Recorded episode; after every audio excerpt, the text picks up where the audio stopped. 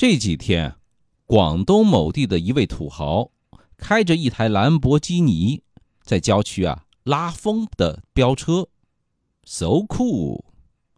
那因为超速，再加上车技也有限呢，一不留神呢，这小牛就失控了，撞向了前面的渣土车。渣土车呀！结果呢，渣土车残暴的把兰博基尼给撞废了。一台价值七百万的七百万的车啊，就瞬间报废，现场呢简直是一片狼藉呀！想想邵雍的心啊，就好疼，估计呢车主啊也已经哭昏在厕所喽。那平时我们看新闻呢，经常能看到百万级豪车被撞的新闻，邵雍呢每次都会替肇事的车主捏一把汗。这补个漆呀，都要几十万上百万呢，更不用说修个门、换个玻璃什么的呀。这下好，一物降一物啊！您看，即使是豪车，那也怕遇上一些具备超强攻击力的神车，因为他们有可能要钱，也有可能要命。排名第六的是洒水车、农用自卸车。杀伤力三颗星。洒水车在路上比较常见吧？鞋儿破，帽儿破，身上的袈裟破。这是邵雍最熟悉的洒水车自带音乐。那他们车速都不快，但体型庞大，除了自带音乐，还自带武器。那如果说您刚刚洗完车遇上它，就只能。呵呵，自认倒霉吧。当然，一般的洒水车呢都是固定的线路和时间，尾部啊还有闪耀的标识在提醒，还比较好防范。农用自卸车呢，城市里啊并不太常见，它本质上就是渣土车的缩小版。这个玩意儿完全没有什么保护可言，那很多车主呢还非法改装，非常危险。排名第五的是公交车、大巴车，杀伤力三星半。公交车、大巴车是我们最常见的吧？他们身材修长，在拥挤的城市里啊穿梭自如，占着直行车道左转的，绝对只有他们才敢干吧？插队加塞、强行超车、随意变道，这些都是个小 case。任性随意。这谁敢与他们抢道争锋啊？邵雍觉得呢，咱们应该举行一个公交车、大巴车竞速赛什么的，让公交司机和大巴司机啊来个高峰对决，也叫做呃《速度与激情》，估计啊非常好看，有木有？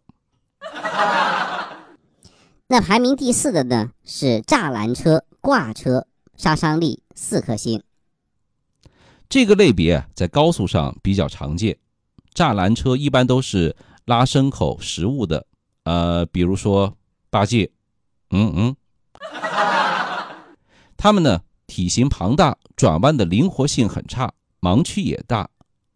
高速上和挂车相关的车祸啊，实在是太多了，千万不要让它跟在你的后面。有时候呢，我们真的是误解他们了。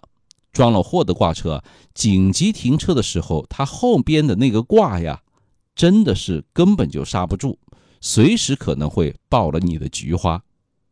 那我们唯一的办法呢，就是留足距离，远远的躲开。排名第三的是渣土车，杀伤力四星半。那跟渣土车相关的车祸啊。几乎都发生在城郊结合部，一般在晚上，路上车少的时候啊，他才上路，那也是经常的闯红灯，过路口呢也都不会减速，超载更是家常便饭，凭借自己庞大的身躯啊，横冲直撞。那很多渣土车呢，他也不会按照要求加盖，违规安装倒车镜，什么砖头啊、泥土呀，直接遗撒在路上。压扁小车、压死行人、自行车的，那都是常有的事儿啊。排名第二的是老年代步车，杀伤力五颗星。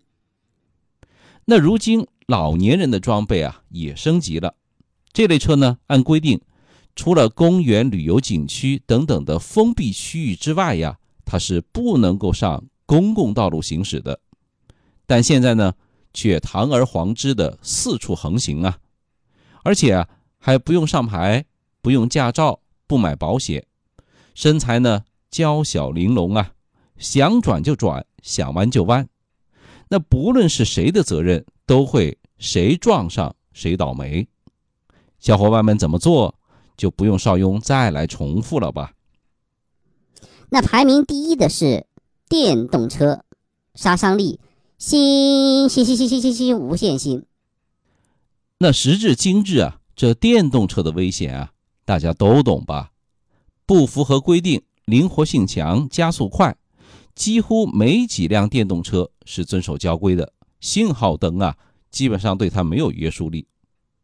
路上画 S 的、逆行的，特别是近些年来，各类什么申通、圆通、灵通、送快递、送餐的车队，呜，以迅雷不及掩耳盗铃之势啊，穿行于城市的大街小巷。那这类车给我们提供便利生活的同时啊，它的杀伤力也是实至名归呀。关于这个话题，你有什么看法呢？欢迎关注公众号留言。说实话，像邵雍这样的劳动人民啊，上班不易，挣钱辛苦啊。小伙伴们看到这些个秒杀千万级的杀伤力座驾，一定要记得我闪，我闪。我闪闪闪！邵英说：“交通，您开车、养车、用车的好帮手。为了安全，这五类车咱们躲得越远越好吧？关注一下吧。”